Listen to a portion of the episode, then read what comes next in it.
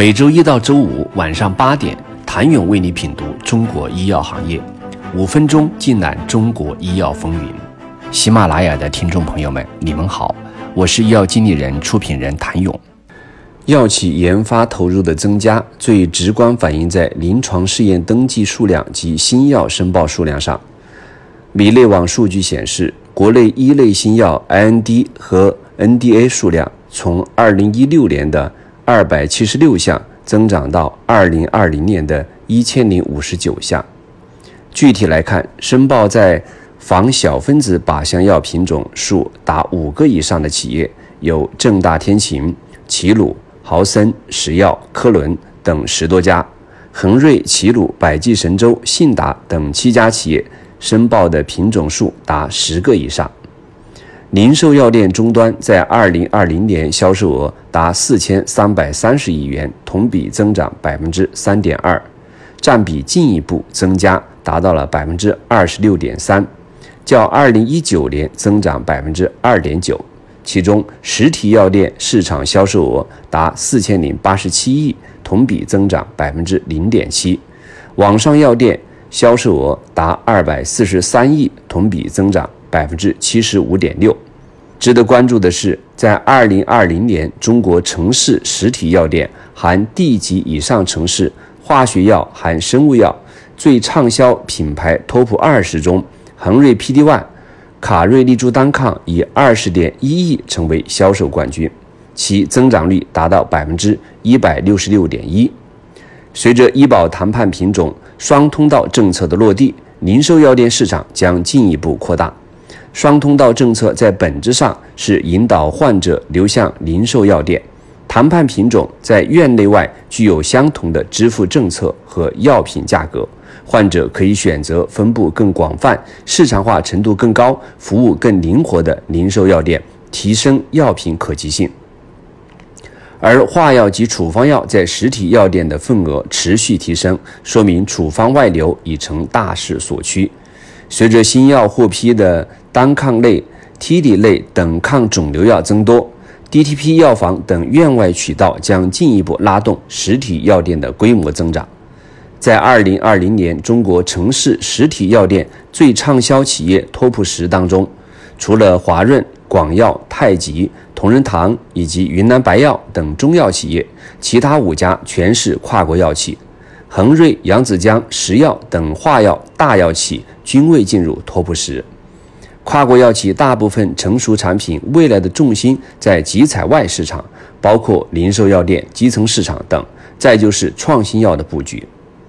零售终端和基层市场的多元化的销售手段正在受到跨国药企的青睐。截至二零二一年五月，京东健康已和全球制药五十强中的四十六家制药企业达成合作。诸如阿斯利康的奥西替尼、吉非替尼、李来的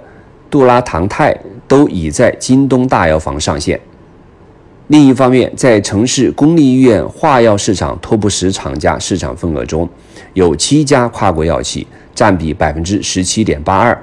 而 TOP 二十厂家合计市场份额为百分之三十四点二三。这或许可以解释跨国药企在国家集采中维持重在参与策略，在院外终端以及依靠原研药留存下来的院内资源，依旧可以保持较高的市场份额。此外，在审评审批速度加快的推动下，也在加快跨国药企的新产品上市节奏，从而在一定程度上能够弥补专利到期产品在仿制药竞争下所缺失的份额。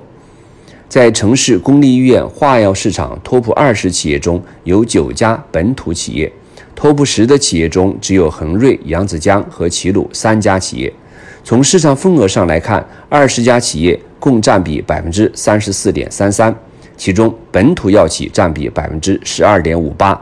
恒瑞、扬子江以及齐鲁分别占比百分之二点八六、百分之二点零一以及百分之一点七四。再来看目前已经进行的五批六轮集采，据医药经理人统计，第五批集采中六十一个品种采购成功，科伦十一个入围品种全部中标，齐鲁中标十一个品种，十三个品规。第四批集采中，齐鲁、扬子江、石药、南京正大天晴都以六个中标品种并列第一。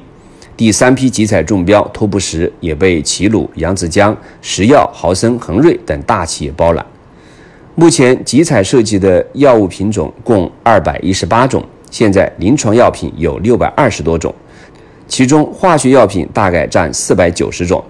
明后年国家集采的目标是将四百九十种化药均纳入集采中。结合上述数据来看，集采已经显示出了拼实力的趋势，中标企业的集中度正在越来越高。这就意味着，如今化药集采数量已经近半。随着集采的推进，专注于一个领域的企业可能在某次集采中中标较多，但有能力去开发多样化仿制药、能够投入资源进行一致性评价，并且能够保证产能的企业将是少数。